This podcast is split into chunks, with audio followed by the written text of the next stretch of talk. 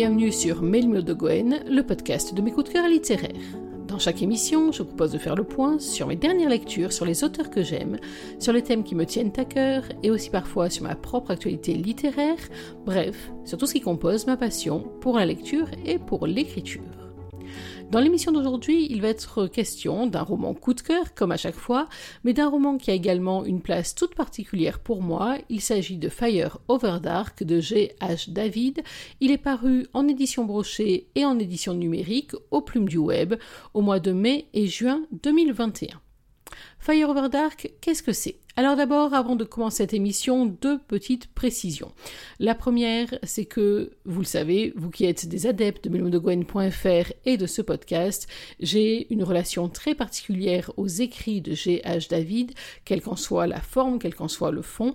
Ce sont des livres qui à chaque fois tapent au cœur, celui-ci ne fait pas exception. C'est vraiment un roman que j'ai pris énormément de plaisir à lire, à découvrir et à chroniquer et maintenant à podcaster pour vous.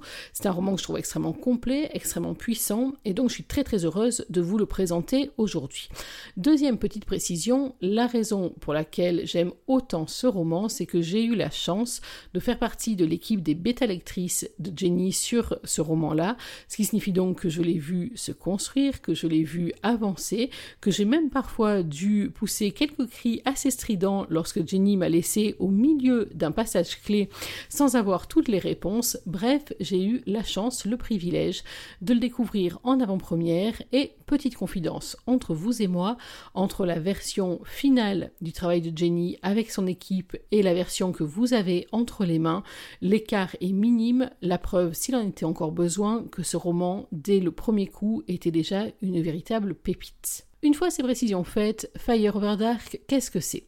C'est un spin-off, c'est un roman dérivé d'un roman qui s'appelle Love After Dark, qui est paru il y a à peu près deux ans, puisque je l'ai chroniqué il y a deux ans presque jour pour jour pour melmedogwen.fr.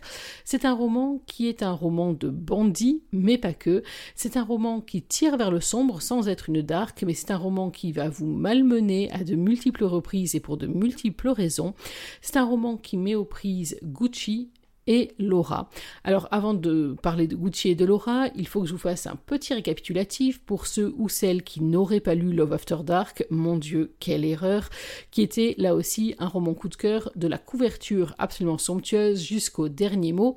Love After Dark, c'était donc un récit là aussi de banditisme qui se passait dans le sud de la France et qui nous présentait David Fioretti, dit le baron. Il est homme d'affaires tout à fait respectable le jour, il est la nuit avec ses acolytes à la tête d'un réseau de grand banditisme, ses acolytes notamment Judy, notamment euh, Lowell, et puis également un personnage très particulier, Gucci, qui fut pendant un temps l'un des meilleurs amis de David, qui fut l'un de ses bras droits, et qui, pour des raisons euh, qu'on vous explique au fur et à mesure, est aujourd'hui en disgrâce, même plus qu'en disgrâce. David aurait davantage envie de lui mettre une balle entre les deux yeux plutôt qu'une accolade dans le dos, et donc Gucci est obligé de se planquer. C'est dans ce contexte qu'il va rencontrer Maïra, qu'on appelle aussi Salomé. Elle, elle est danseuse, elle a surtout été un véritable coup de foudre pour David, qui n'a eu de cesse de la courtiser et de la faire venir à lui. Dans Love After Dark, donc, Maïra et Gucci se sont rencontrés, et pour des raisons que je ne vous expliquerai pas, Maïra a décidé de donner un coup de main à Gucci pour qu'il puisse quitter le sud, se mettre à l'abri, parce que pour que les choses soient un petit peu plus complexes encore, non seulement David et sa bande veulent lui faire la peau, mais également d'autres mafieux en ont après son matricule. Autant vous dire qu'au début du roman, les affaires sont plutôt mal engagées pour ce beau Gucci. Il va donc se réfugier à Paris sur les conseils de Maïra et il va trouver refuge chez Laura. Laura qui est la meilleure amie de Maïra, le genre d'amie à la vie, à la mort, et euh, Laura est également costumière. Elle est travaillée d'ailleurs avec Maïra dans leur cabaret. Aujourd'hui, elle est à la recherche d'une reconversion et elle va donc, dans un premier temps, offrir un point de chute à Gucci le temps qu'il arrive à retomber sur ses pieds et à savoir ce qu'il allait faire pour pouvoir échapper à tous ceux qui le poursuivent. Je ne vous en dis pas tellement plus pour le moment, puisqu'on va parler de ce roman euh, dans la deuxième partie de l'émission. Pour l'instant, pas de surprise, les adeptes de Milmo de Gwen, le podcast, savent ce qui les attend, c'est l'heure de la lecture. Alors, euh, je dois vous faire une confidence, encore une, décidément, c'est l'émission des confidences. Le chapitre que je vais vous lire, je sais que c'est celui que je vous lirai depuis le temps de ma bêta lecture, justement. C'est un chapitre qui s'appelle Formidable, pour lequel j'ai eu un coup de cœur absolument terrible dès le premier instant. C'est un chapitre qui se situe euh, aux alentours de la page 90, si je ne dis pas de bêtises, dans le roman. C'est euh, un chapitre qui est raconté par Gucci, sachant que le roman est un roman à deux voix. Je vous replace le contexte. Gucci a fait ce qu'il s'était interdit de faire, c'est-à-dire succomber au charme de Laura ils viennent de passer quelques heures absolument délirantes, sauf que l'heure du départ approche. Gucci a son billet d'avion en poche. Il va devoir partir à la fois pour retomber sur ses pattes, pour se mettre à l'abri et également pour mettre à l'abri Laura. C'est donc Gucci qui a la parole dans ce chapitre qui s'appelle Formidable et que je suis très très heureuse de vous lire aujourd'hui. Alors vous connaissez la routine, installez-vous confortablement, laissez-moi faire et laissez-vous guider par les mots de Gucci et bien sûr de Jenny. Dans la cuisine, je fous un boucan d'enfer. Je me mords la lèvre pour ne pas me maudire en jurant à voix haute. Je n'arrivais plus à fermer l'œil, même si je n'ai pas beaucoup dormi cette nuit. Je me suis donc levé aux aurores, préparé le petit déjeuner, ou du moins un truc qui s'en approche. Je fouine dans ces capsules de café, ces innombrables mugs, ces accessoires girly auxquels je me suis finalement habitué. Ils vont sans doute me manquer. Je n'ai jamais vécu avec une gonzesse. Ma mère, je ne l'ai jamais connue. Mon père, je le voyais de temps à autre entre deux voyages d'affaires et lorsqu'il rentrait, c'était pour me foutre sur la gueule. Pour toute référence au foyer, j'avais un éducateur à domicile qui tenait lieu de garde-chiourme. Mes conneries, je les ai commencées très jeunes. La baisse vite fait, ça me va, c'est presque indispensable. Impossible de viser une relation stable. Le seul qui s'y risquait, c'est David, mais parce que c'était Judy, la femme. Elle était dans le même bateau, faisait partie de l'équipe, c'était différent pour eux. Même la rupture n'avait rien à voir avec le milieu. Une gonzesse ordinaire, en revanche, c'est inenvisageable. Il y a le risque qu'on te la prenne, qu'on te tienne par les couilles ou qu'on te demande une rançon. Elle peut aussi servir de cible pour une vengeance. Les Italiens, par exemple, eux, ils ne s'embarrassent pas de formalités. Et puis les accidents, c'est vite arrivé. On n'est jamais à l'abri d'une balle perdue. Les types comme moi sont condamnés aux femmes mariées, aux aventures d'un soir ou aux putes. Non, avoir une petite copine, c'est hors de question. J'ai jamais gardé contact avec mes plans. Plus pour me protéger que pour d'autres raisons, du reste. Qu'elles s'attachent, ce n'est pas mon problème. Mais moi, je ne peux pas les exposer au danger et fournir à mes ennemis un moyen de pression. Le contexte n'a jamais été si compliqué, désespéré. Je suis même résigné à crever. Or c'est là, maintenant, que la blonde me tombe dessus. C'est le pire moment de toute ma vie, celui où être seul est primordial. Alors bordel, je suis furieux contre moi. On a été forcé en somme, c'est ce que je me dis pour déculpabiliser. Pas le choix, je devais planquer chez elle, et elle, il fallait qu'elle tienne ses putains de distance en logeant chez sa putain de copine. De colère, je crisse ma poigne sur le plan de travail. Pourquoi je picolais? Pourquoi je l'ai rappelé? Pourquoi elle s'est ramenée? C'est malin, voilà où on en est maintenant. À force de la côtoyer par obligation, de la croiser par nécessité, je me suis laissé avoir. Elle me plaisait, elle m'a imprégné. Tel de l'essence sur un torchon, de façon tout à fait comparable, j'ai pris feu. Et Dieu sait que les flammes me fascinent. Du coup, je me retrouve à dans une bonbonnière fifties, avec une blonde rockabilly au faux air de Brigitte Bardot. Comme si mes pensées l'avaient appelée, elle débarque, plus désirable que jamais alors qu'elle se lève à peine, après avoir passé la nuit à jouir dans mes bras. Débardeur long, petit boxeur, pieds nus, cheveux négligemment relevés. Le maquillage a coulé sous ses yeux et approfondi son regard de manière hypnotique. Il n'y a rien d'apprêté en elle, et pourtant, elle est sublime. Impossible de passer outre le désir qui me prend en étau. Pas moyen de rester indifférent quand elle s'approche, pose une main délicate sur mon avant-bras, puis se hisse sur la pointe des pieds pour me donner un baiser chaste, mais involontairement tentateur. Et j'oublie tout. Que dans un avenir proche, ma tête se jouera à qui tout double, que dans le monde où je vis, elle n'a pas sa place, que le bonheur ne peut être que fugace ou matériel chez moi. Elle balaye les évidences d'un simple souffle, juste en respirant. C'est incroyable. Je passe un bras autour de sa taille pour la serrer contre moi et profiter de son odeur, de cet instant qui va mourir en emportant toute mon humanité. Bonjour, miaule-t-elle d'une voix aussi délicate qu'enrouée. Bonjour, petite chatte. Je l'embrasse à mon tour, j'y mets beaucoup plus de tendresse que je ne voudrais, mais il est clair que de toute manière, j'ai merdé. J'aurais dû tenir le rôle de l'enfoiré de service, ne pas faire plus que me la taper, profiter de quelques délices charnelles avant de quitter ce bas monde. Je ne sais même plus à quel moment j'ai commencé à jouer à Monsieur Tout-le-Monde pour finir coincé entre deux cuisses fait comme un rat. Dans quelques heures, je monterai dans un avion pour Londres avec de faux papiers et une nouvelle vie sous le coude. Il faudra lui dire au revoir, peut-être même adieu. Je me détache, tremblant, pas tout à fait moi-même, pas tout à fait un autre, un peu paumé aussi. J'ai, j'ai fait du café, balbutiai-je. Merci. D'un geste de la main, avec une expression avenante, je l'invite à s'asseoir. Je lui amène son mug préféré avec les contours de chat sur fond noir. À contre-jour, le soleil qui passe par les persiennes l'auréole de lumière, comme l'ange qu'elle n'est pas, face aux damnés que je ne suis plus. Elle a racheté mon âme aux enchères du hasard. Sans parler d'amour, avoir assez d'estime et de tendresse pour quelqu'un, ça fait quand même un bien fou. Il faut dire qu'elle n'est pas seulement cette jolie poupée désirable qui me fait lever la queue, sa personnalité est bien plus complexe, sombre. Je ne sais pas ce qu'elle a foutu exactement, si elle protège sa copine ou si elles sont complices, mais je suis prêt à parier que son patron n'a pas fait le grand saut tout seul. S'il est mort de façon naturelle, alors quelqu'un a dû filer un coup de pouce à mère nature. Comment est-elle impliquée? A-t-elle assuré ses arrières? Elle a refusé de me le dire, probablement parce que le mobile est trop personnel, trop sale. Des gens comme elle, dans l'underground de la légalité, j'en ai croisé assez pour les reconnaître. Le bandit, le criminel vit en meute, une société dans la société. À part les tueurs en série, 80% des voyous aiment se sentir entourés de gens plus ou moins désaxés, marginalisés. Je suppose que c'est un moyen de racheter ses péchés ou d'amoindrir ses fautes. Histoire de cohabiter plus facilement avec cette conscience défectueuse qui est la nôtre. En définitive, c'est peut-être ça qui nous a insidieusement rapprochés. Tu décolles quand déjà s'enquiert-elle? 11h50. L'horaire m'arrache la bouche, me brûle les lèvres. C'est dégueulasse à dire, amer à avaler. Le petit déjeuner reste silencieux comme une veillée funèbre. Je débarrasse ma table, puis pars me doucher. J'ai sorti un costard, elle a repassé ma chemise, je me suis imaginé des trucs, encore. Des banalités douloureuses, celles d'un couple ordinaire, madame qui s'occupe des affaires de monsieur avant qu'il ne parte au boulot. Une scène anodine hors de portée qui prend des allures de trésor.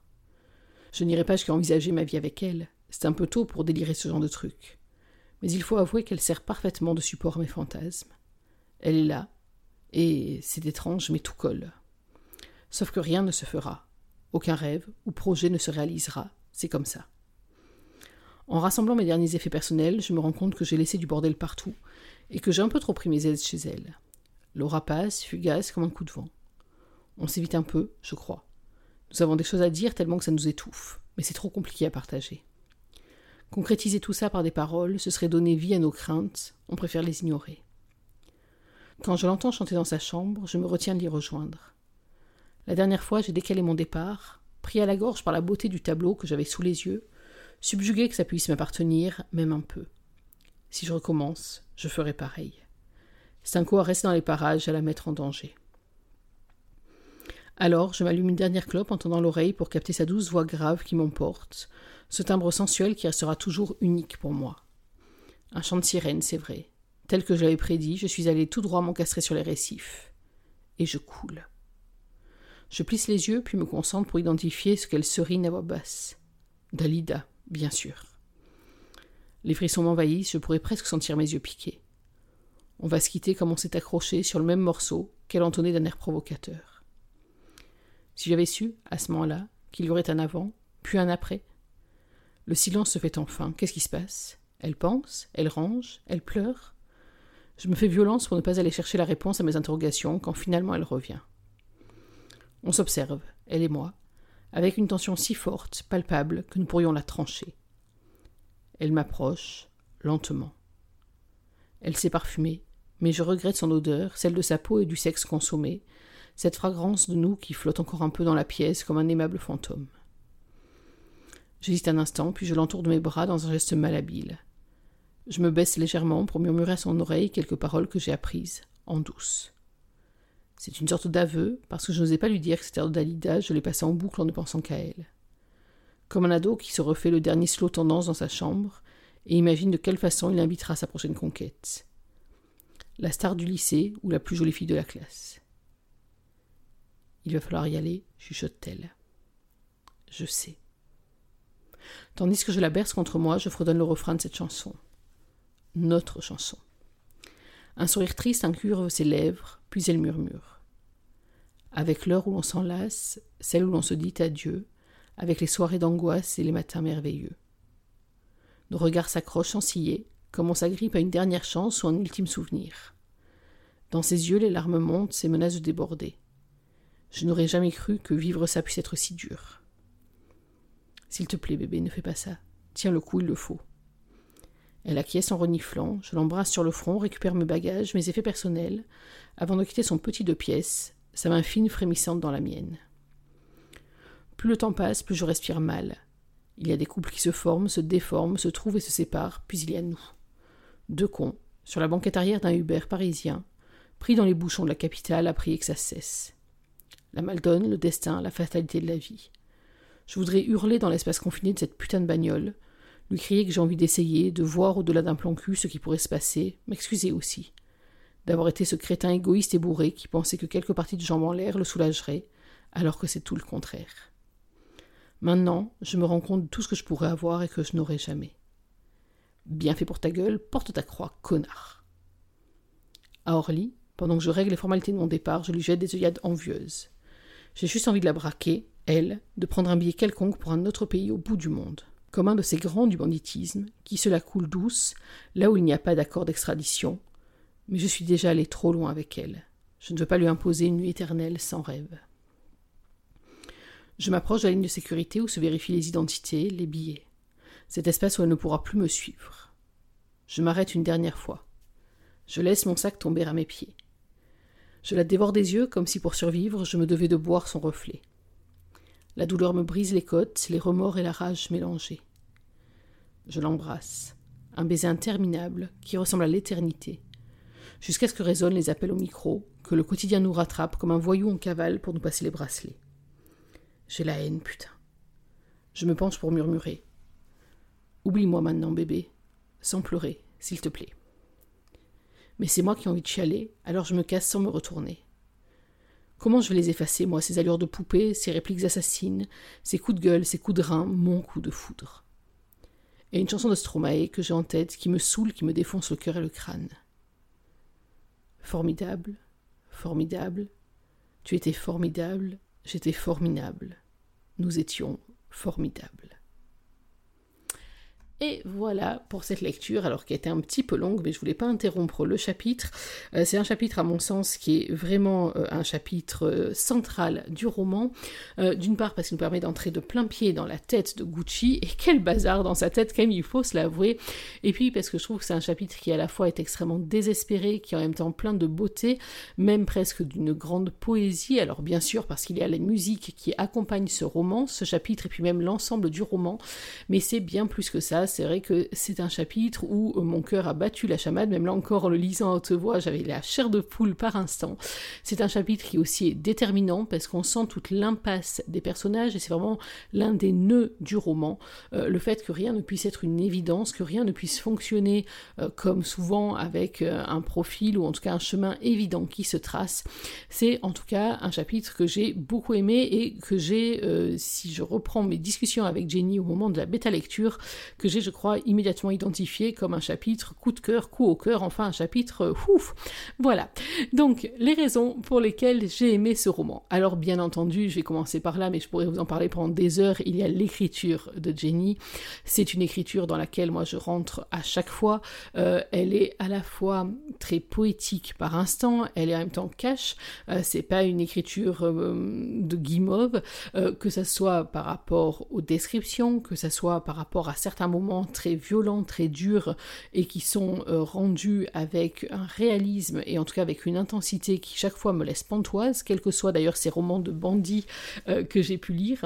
C'est vrai que c'est l'une de ses grandes caractéristiques, mais là où elle excelle, à mon sens, c'est vraiment la description des sentiments, à la fois des sentiments de bonheur et des trous et de lumière, même si on va être honnête, dans ce Fire Over Dark, c'est pas forcément la, la composante principale, les trouées de lumière et de grand bonheur, mais par contre c'est un roman qui est sombre, je vous l'ai dit, par sa thématique, sombre aussi par l'état d'esprit de ses personnages.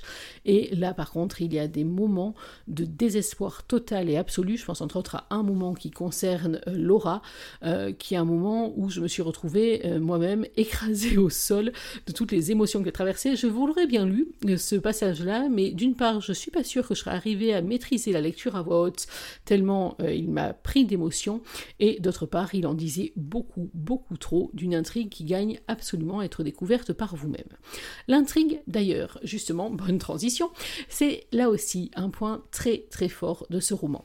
C'est un point très fort parce que, vous l'avez vu, on a dans un premier temps cette intrigue de romance, cette relation euh, qui va tenter de se nouer entre Gucci et euh, Laura. C'est une romance qui en soi est vouée à l'échec dès le démarrage, mais en même temps, vous doutez bien avec le chapitre que je viens de vous lire que si euh, l'un ou l'autre a la possibilité de poursuivre cette étrange relation, il fera absolument tout pour la saisir.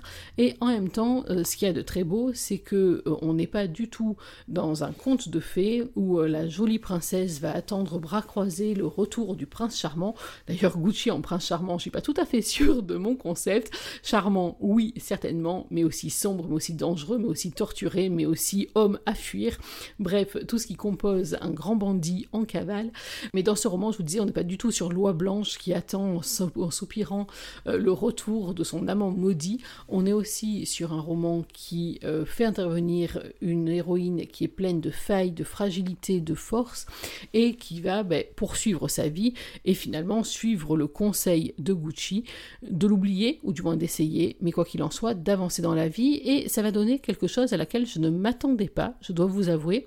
Lorsque j'ai commencé à lire ce roman, euh, je ne pensais pas du tout que Jenny allait y introduire la partie centrale. vous avez vu comme je maintiens le suspense? Eh oui, la partie centrale, c'est-à-dire celle de la vie sans Gucci, euh, qui est une vie que Laura va devoir apprendre à mener presque malgré elle, en en prenant tout ce qu'elle peut trouver de meilleur et en tentant de chasser les fantômes du passé.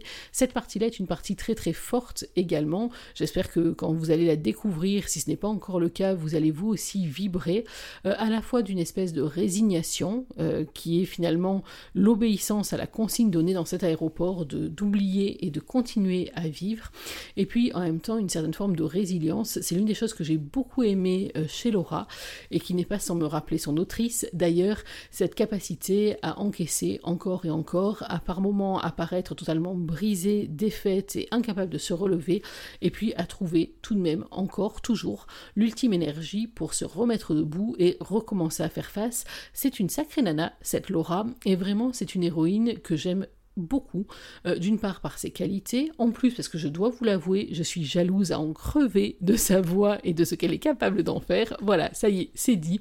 Mais c'est une héroïne dont j'ai autant aimé la force, la détermination, que les failles, les fragilités, que j'ai eu à plus d'une reprise envie de serrer dans mes bras pour la consoler des moments où les choses partaient vraiment en vrille, ou au contraire que j'ai eu envie de congratuler lorsque euh, les choses au contraire s'amélioraient. Bref, c'est une héroïne que j'ai beaucoup beaucoup aimée.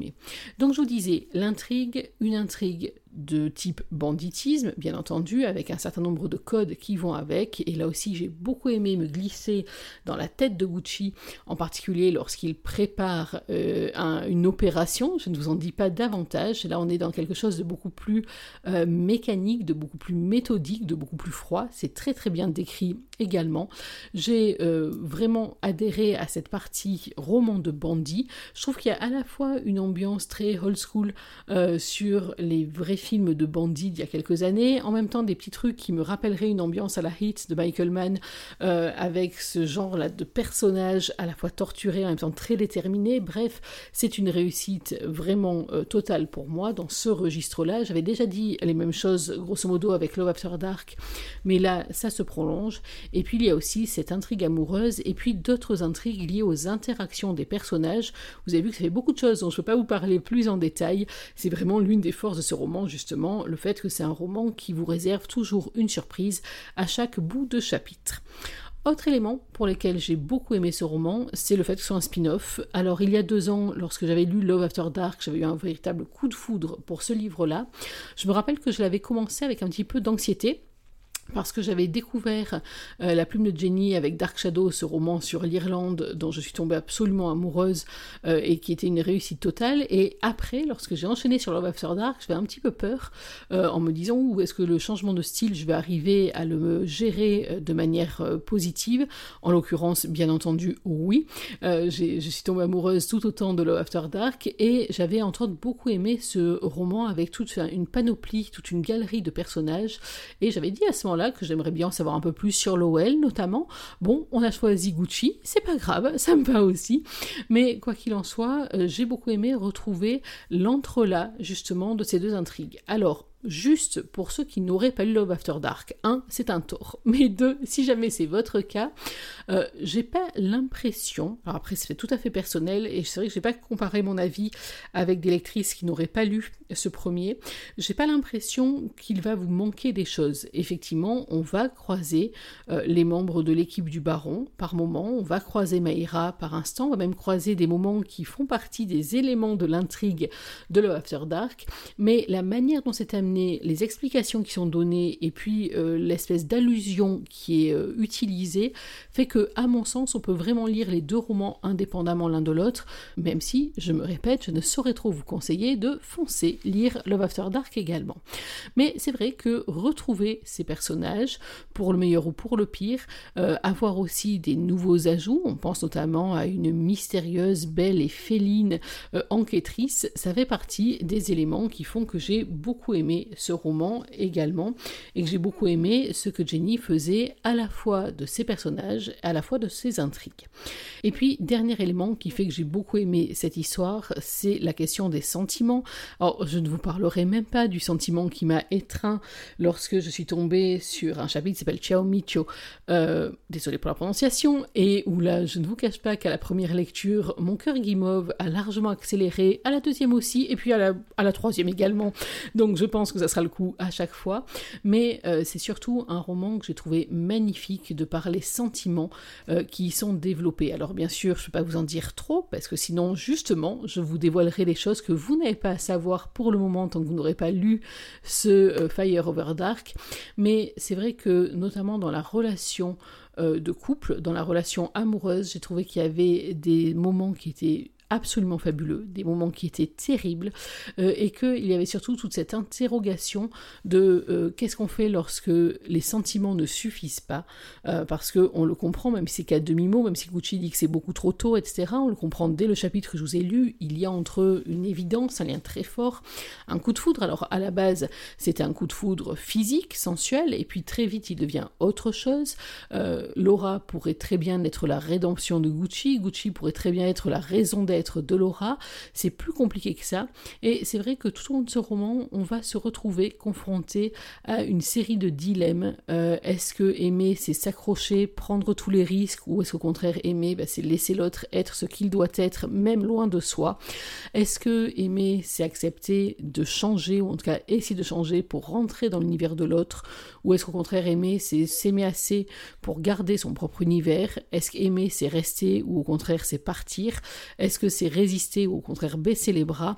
Bref, vous l'aurez compris, c'est un roman qui va beaucoup plus loin que le simple roman de bandit, qui va beaucoup plus loin que, le, que la simple romance. C'est un roman qui parle de sentiments, qui parle d'amour, qui parle aussi de résilience, qui parle aussi de la façon dont on peut exprimer son amour de l'autre et de quelle est la meilleure façon pour à la fois s'aimer soi-même, se protéger soi-même et en même temps être prêt à tout donner pour quelqu'un d'autre. Bref, c'est un roman qui, une fois de plus, m'a entraîné dans des délire passionnel absolument terrible et dont je ne suis bien sûr pas ressorti indemne une nouvelle fois. Voilà, c'était donc mon avis concernant Fire Over Dark, le nouveau-né des romans de Jenny H. David aux éditions Plume du Web. Il est paru à la fin du printemps et au début de l'été 2021. Vous l'aurez compris, chez Milmo de Gwen, on vous le recommande pour une écriture toujours plus sublime, pour une intrigue policière ou en tout cas de banditisme et une intrigue de romance qui sont parfaitement maîtrisées, qui sont pleines de rebondissements, qui vont vous faire monter très très haut et vous cracher très bas aussi, on ne se le cache pas. Et puis pour la beauté des sentiments et pour toute la passion que Jenny sait faire passer à travers ces quelques pages. Voilà, j'espère que vous aurez pris autant de plaisir à suivre cette émission que j'en ai pris à la préparer pour vous. Nous, on va se retrouver très vite pour parler d'un autre roman, pour parler d'un autre coup de cœur, pour parler d'un autre auteur. Et n'oubliez pas que même en 2021, une journée sans lecture, c'est une journée à laquelle il manque quelque chose. Alors, dans l'attente de notre prochaine émission, je vous souhaite de prendre soin de vous, d'être heureux, et surtout, n'oubliez pas, lisez. Bye bye.